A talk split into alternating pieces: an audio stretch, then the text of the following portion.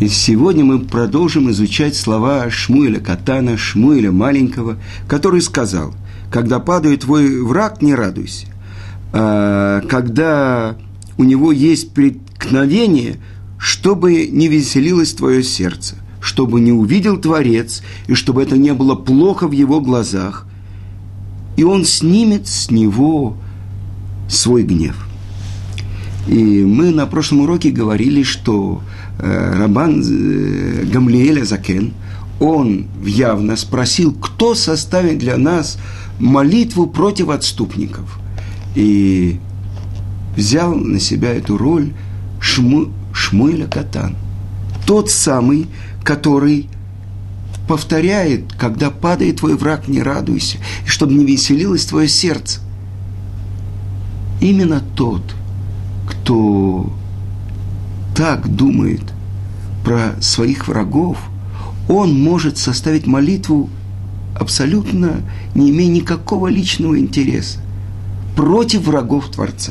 Ну давайте посмотрим, какую же молитву он составил. И это у нас обычно наша молитва называется молитва 18 благословений. Шмуна Исраиль но вдруг открывается, что есть здесь 12 благословение дополнительное. То есть всего мы молимся 19 благословений. И вот, это был период после разрушения второго храма. И Рабан Гамлиэль Азакен, он видел, как умножилось число отступников, дздуким, и к ним потом присоединились новые христиане. И у них были хорошие связи с властями, и они доносили на евреев и на еврейский народ. И вот появилась необходимость остановить их, сделать такое благословение в молитве, чтобы Творец, как необходимые условия для жизни еврейского народа, остановил их. Но давайте посмотрим, Какую же молитву, какое благословение составил Шмуэль Катан? Вылей мальшиним альтии тиква. И у доносчиков, чтобы не было надежды. Вехоля риш а карега товет. И все злодейство, чтобы немедленно исчезло. Вехолой веха мирай карету. И все враги твои, что быстро были истреблены. Вазидим мира теакер. И злодеев поскорее искорени. То есть, знаете, когда берут э, какую-то сорную траву, ее вырывают. Теакер – это вырви. Ветишабер – это разбей. Ветимагер – и сотри в прах. Ветахне бимтира вэмэйну и подчини окончательно, вскоре в наши дни. Барухата Ашем, шовер ойвим умахне зайдим. Благословен ты, Творец, сокрушающий врагов и побеждающий злодеев. О чем здесь идет речь?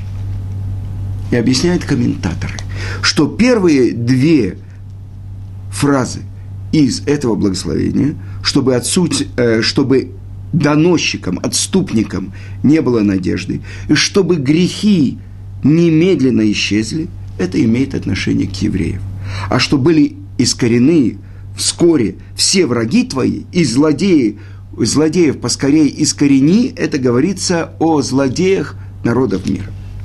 Итак,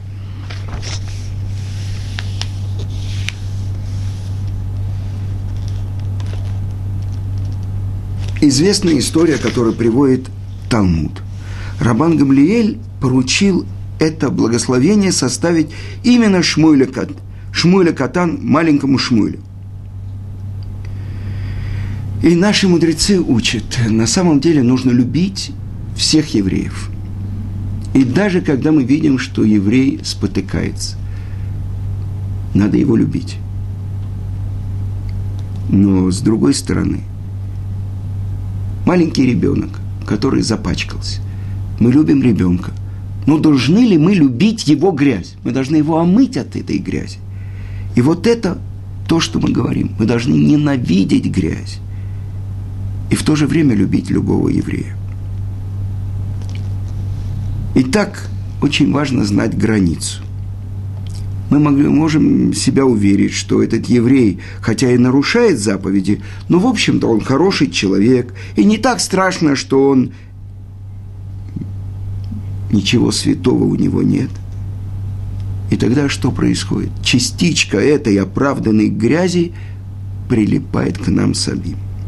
То есть терпимость к греху приводит к его оправданию. Поэтому человек, который по-настоящему трепещет перед Творцом, он должен ненавидеть зло.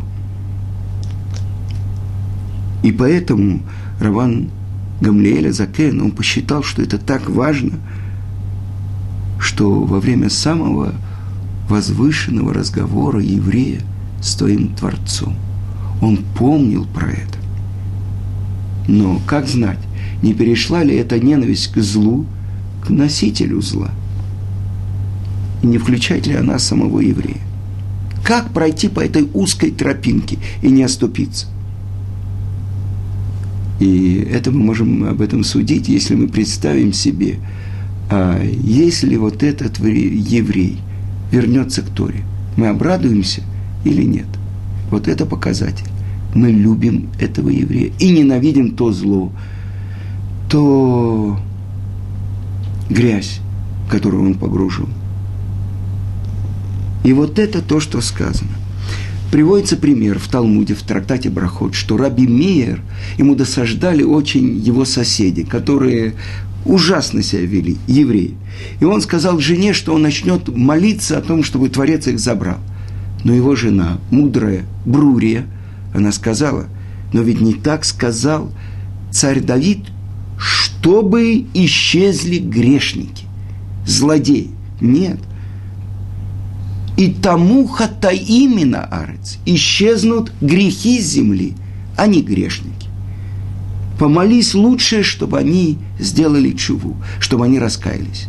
И действительно, Раби Мир помолился о них, и они вернулись на путь правды. Такая же история происходит и приводит Талмуд в другом трактате, в трактате Танит, про одного праведного человека, которого звали Абахилки. И в земле Израиля была засуха, и все евреи знали, что если он будет молиться о дожде, то Творец примет его молитву.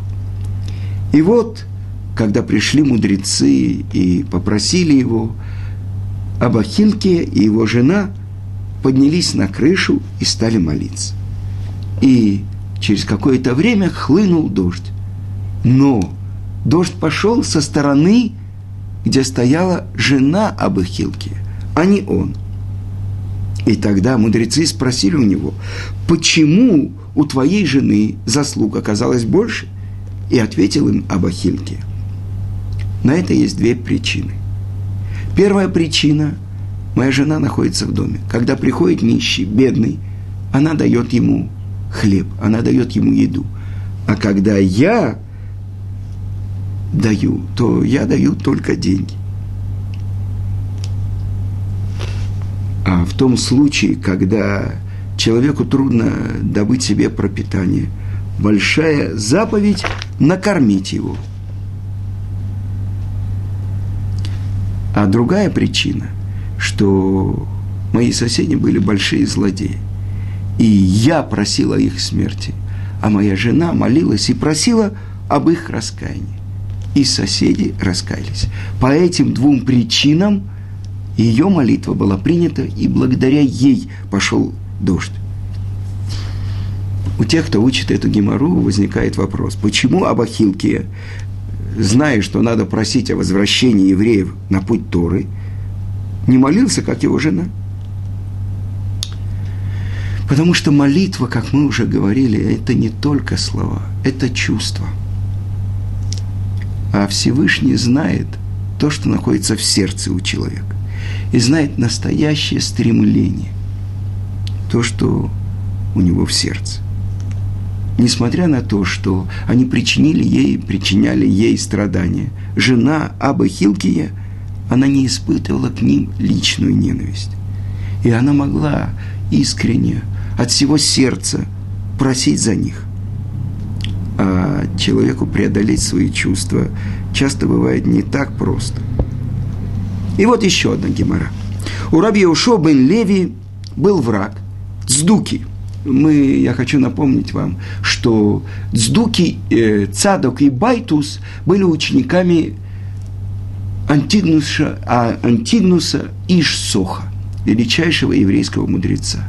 И он сказал, не служите Творцу ради получения платы, но служите Ему не ради получения платы, и чтобы трепет перед небесами был всегда у вас. Тогда два его ученика, Бай, Байфус и Цадок, они решили, если есть какой-то работник, который работает и не получает платы, значит нет того, кто дает плату, и нет платы. И тогда они начали отрицать всю устную Тору только то, что написано в письменной Торе. Так вот, был такой сосед у Рабьеушо бен Леви. И Рабьеушо бен Леви, он знал, что есть такое мгновение, когда Творец гневается. И он уже дошел до того, что он сказал, я дождусь этого мгновения, когда Творец гневается, и я прокляну этого соседа. И тогда он умрет. И вот он все подготовил, это был определенный час, и он сидел, занимался. Но в то самое мгновение, когда он должен был бы проклинать, он заснул. Когда через буквально короткое время он проснулся, он увидел, что время прошло. И тогда он понял, понял, что Творец не хочет, чтобы его гнев пролился на еврея. То есть он понял, что с неба не хотят, чтобы он, еврейский праведник и мудрец, был причиной смерти другого еврея. И поэтому эти три примера учат нас, что нужно молиться не о смерти злодея, а о его возвращении на путь заповеди. Помните, это то, что делал первый первосвященник, Коин Гадоль, брат Моше Аарон – когда он видел какого-то еврея, который совершал грехи, он старался, чтобы тот его не заметил. А когда в следующий раз его встречал, бросался к нему навстречу, приветствовал его, обнимал его. То есть пробуждал его к раскаянию, потому что этот человек думал, если бы Арон знал, что я на самом деле творю, он бы никогда со мной так не... И это было поводом к возвращению. Я вспоминаю наш учитель Равицкак Зильбер, любой еврей, который приходил к нему на уроки, а тем более только начинающий, он встречал его как самого дорогого и любимого, я не знаю, сына, которого он не видел много лет. Каждый раз немного человека овладевало им смущение. Ну что он так радуется мне? Ну что... Ну, вы знаете, Есть такое выражение «доброе слово и кошки приятно». Когда тебя рады видеть, и ты понимаешь, что это не игра, что это по-настоящему.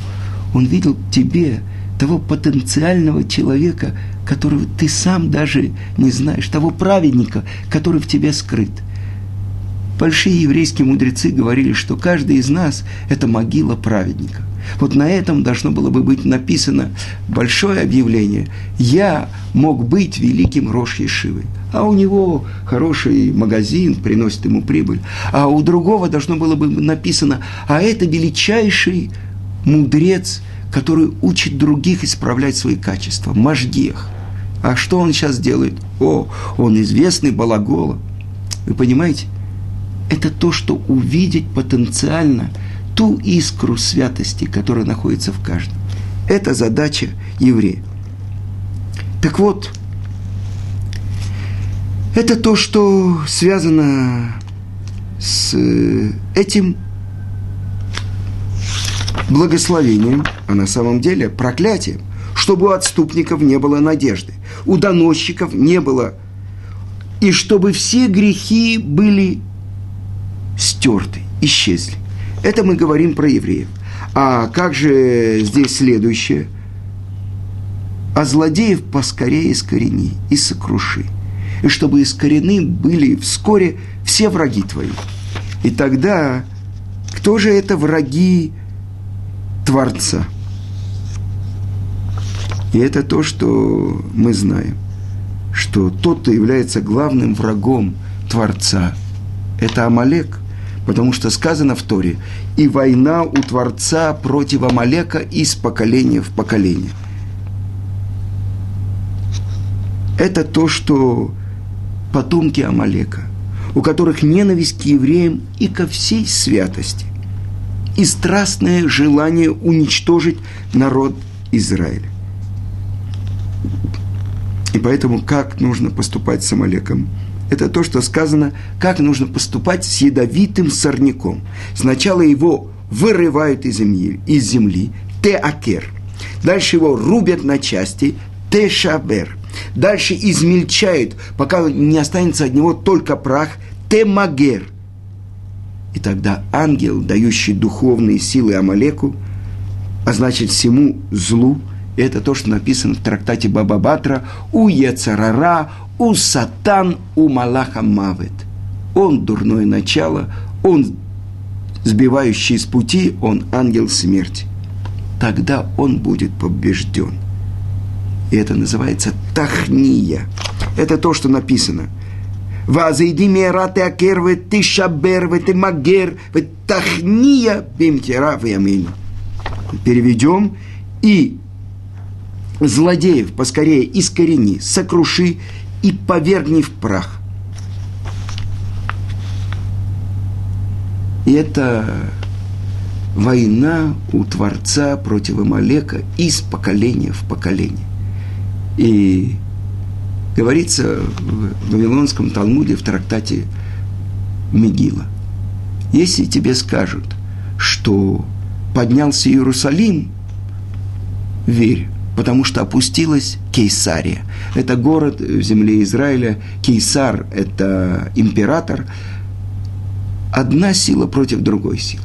Если тебе скажут, что поднялась Кейсария, знай, что опустился Иерусалим. Если тебе скажут, что они оба находятся в мире, не верь. Если тебе скажут, что они оба в разрушении, не верь. Так вот, одна сила против другой. И это то, что заключено в благословении, которое мы получали – Творец говорит в Торе, я даю тебе жизнь и добро, и смерть и зло, и выбери жизнь. То есть это то, что мы получили. Либо один путь, либо другой. Если я исполняю волю Творца, это значит, что я выбираю жизнь. Если я нарушаю волю Творца, это значит, что я, нару... я увеличиваю силы зла. То есть я даю силы Амалеку. Я даю силы своему дурному началу. Но это то, что я хотел, чтобы вы увидели, какое благословение постановил э, тот, кто постоянно повторял. Не радуйся падению твоего врага, и чтобы не ликовало твое сердце. Ну, как это можно понять? Ведь наши великие еврейские мудрецы, они никогда не платили злом за добро а даже тем, кто делали ему зло, они старались сделать добро. И так написано в трактате Ивамут. У Рава была очень упрямая, с очень плохим характером жена. И все время она делала ему неприятности. Если он просил сделать ему чечевицу, она делала ему горох. А если он просил делать горох, она делала ему чечевицу. И когда подрос его сын, которого в будущем будут называть Рабихия, э, в, когда отец просил делать чечевицу, он приносил ему чечевицу. А когда просил горох, он приносил от матери горох. И тогда спросил как-то его отец, что произошло с твоей матерью. Она что, раскаялась, сделала чего? Нет, сказал Равхи, это очень просто. Когда ты просишь чечевицу, я ей говорю, что ты просишь горох. Она делает чечевицу. А когда ты просишь горох, я ей говорю, что ты просишь чечевицу, и она делает горох. И на это сказал Рав. При всем при том, нехорошо, чтобы ты приучился говорить неправду. И он остановил своего сына. И он терпел от своей жены. И то, что написано в Талмуде, говорит Рав, достаточно нам, что наши жены, они приучают наших сыновей идти по пути Тору и спасают нас от греха, чтобы мы не думали о каких-то других женщинах и так далее. Это то, что сказано здесь по поводу Рава. А теперь в Иерусалимском Талмуде, в трактате Ктубот, сказано так, что Рав Йоси Аглили была у него ужасная жена. Э, и она причиняла ему ужасные беды и страдания. И как-то Раби Лазар бен Азария пришел к нему в дом, и он увидел, как она ведет себя со своим мужем Равьоси Аглили. И он сказал, почему ты с ней не разведешься? Ответил ему Равьоси, «Э, ты знаешь, э, я такую большую ктубу я должен заплатить, что у меня нет просто такой возможности. А известно, что Робель Азар бен Азария, он был очень богатым, и он ему дал деньги, и он написал разводное письмо и развелся с этой женой. И женился на хорошей и праведной женщине. А это его бывшая жена. Она пошла и вышла замуж за сторожа. И через какое-то время этот сторож стал слепым. И они ходили по домам и собирали подаяние. И в какой-то день мало подали, и этот э, слепой сторож, он сказал, почему ты меня ведешь, не, не ведешь туда, вот в ту сторону, там дом Равьоси Аглили, и этот мудрец, несомненно, и накормит нас, и все. Она сказала, я не могу, это мой бывший муж. И в конце концов он начал с ней ругаться, даже дал ей несколько оплеух. И когда услышал об этом Равьоси Аглили, он привел их в свой дом, он их накормил, напоил, и он дал один из своих небольших домов недалеко, и так всю жизнь кормил эту свою бывшую, бывшую жену и ее слепого мужа. Это мы говорим, как еврейские мудрецы не помнят зла – это то, что объясняется, когда падает твой враг, не радуйся. Но, с другой стороны, когда падает злодей, в этом заключена слава Творца, потому что он ненавидит Творца. Я знаю один человек, про которого Равицкак Зельбер говорил, что он злодей. Это человек, который построил стадион в Иерусалиме, который публично нарушал даже Йом-Кипур, член социалистической партии Израиля, который важную роль играл в городе Иерусалиме. Равыцкак говорил, так как не только он нарушает сам, но заставляет других нарушать. Злодей. А теперь я вам приведу пример тоже из трактата Мегила, 16 э, лист. И там как раз приводится э, высказывание одного великого мудреца, не еврея, который цитирует именно эту строчку из Мишли. Убаи... Э, а, э, я сейчас... Э, вот она. Э, Убенофель ойвеха альтисмах. И когда падает твой враг, не радуйся. И это говорится, это трактат Мегила, который говорит, что когда Аман – получает приказ от царя Хашвероши идти и сделать все то, что он сказал, дать царское величие э, еврею Мордыхаю и не пропустить ничего, он приходит к Мордыхаю и говорит, что он должен его э, дать ему царские одежды и дать ему царского коня – Мордыхай говорит, что я не могу, потому что я нахожусь в посте уже сколько времени, и я не могу одеть царские одежды, и Аман должен открыть баню и вымыть Мордыхая. Дальше он должен его постричь, и он вздыхает, и так далее. И дальше он ведет его, чтобы подняться на коня. А Мордыхай находится в посте и трауре а, из-за злодейского указа Амана, который повелел в один день 13 Адара уничтожить всех евреев. И когда э, Мордыхай говорит, я не могу подняться на лошадь, Аман э, склоняется, что Мордыхай поднялся, э, наступив на него и встал на лошадь. Когда Мордыхай вступил на лошадь, он дает большой удар по одному незащищенному месту Амана.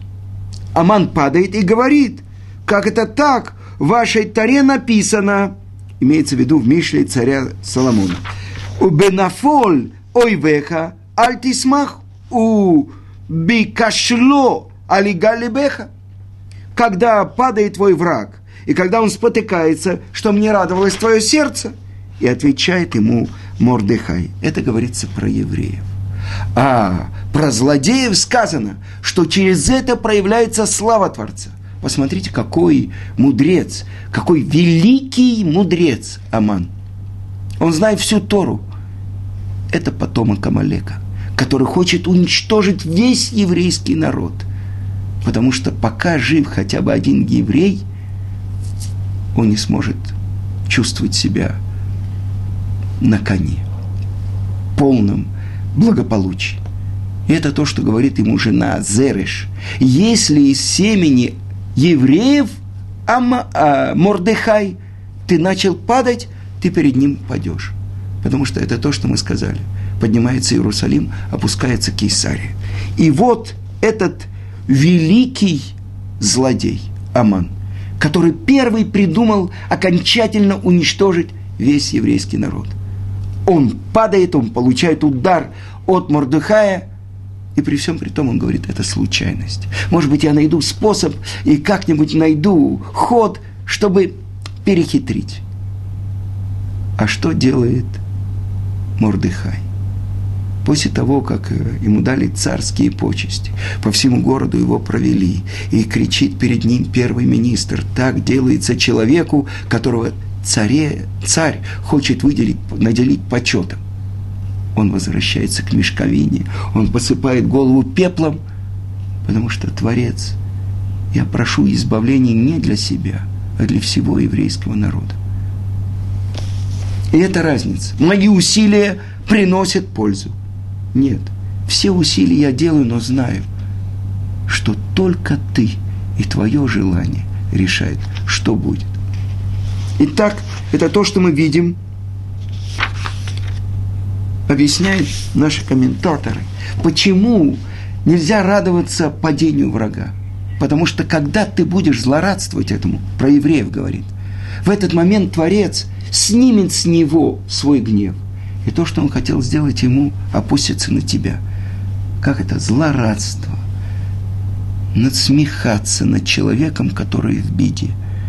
Поэтому настолько важно, считает Шмуэля Катан. Говорится так, одно из объяснений мы уже приводили, что Шмуэль Катан, во-первых, потому что он был скромный, поэтому называется маленький, а во-вторых, потому что по отношению к Шмуэля Гадоль, пророку Шмуэлю, который помазал на царство сначала Шауля, а потом царя Давида. У него был пророческий дар. А у Шмуэля – был только Руаха Кодыш, чуть меньше уровень, чем пророчество. Это то, что на уровне Руаха Кодыш, Духа Святости, царь Давид составил пять книг своих псалмов. Так вот, это то, что он учит. Как еврей даже в сердце не должен радоваться падению своего врага. Но ведь это так естественно. Это естественно для других народов, а не для тебя – ты, тебя избрал Творец. Мемлехет Куаним Вегой Кадош. Ты должен быть народом священником и народом святым. Бни Бехури Израиль, мой сын, первенец Израиль. Почему первенец? Потому что через нас проявляется Отец. Поэтому, если мы будем прилепляться к его качествам, как он милосердный, ты будь милосердный. Как он долготерпеливый, так и ты будь долготерпеливым. Через это мы сможем проявить нашего Отца в мире. Ведь Он безгранично, безвозмездно делится своим добром с миром, со всем миром, и с праведниками, и злодеями. Поэтому и мы должны научиться этому качеству от Творца. 166 урок завершен.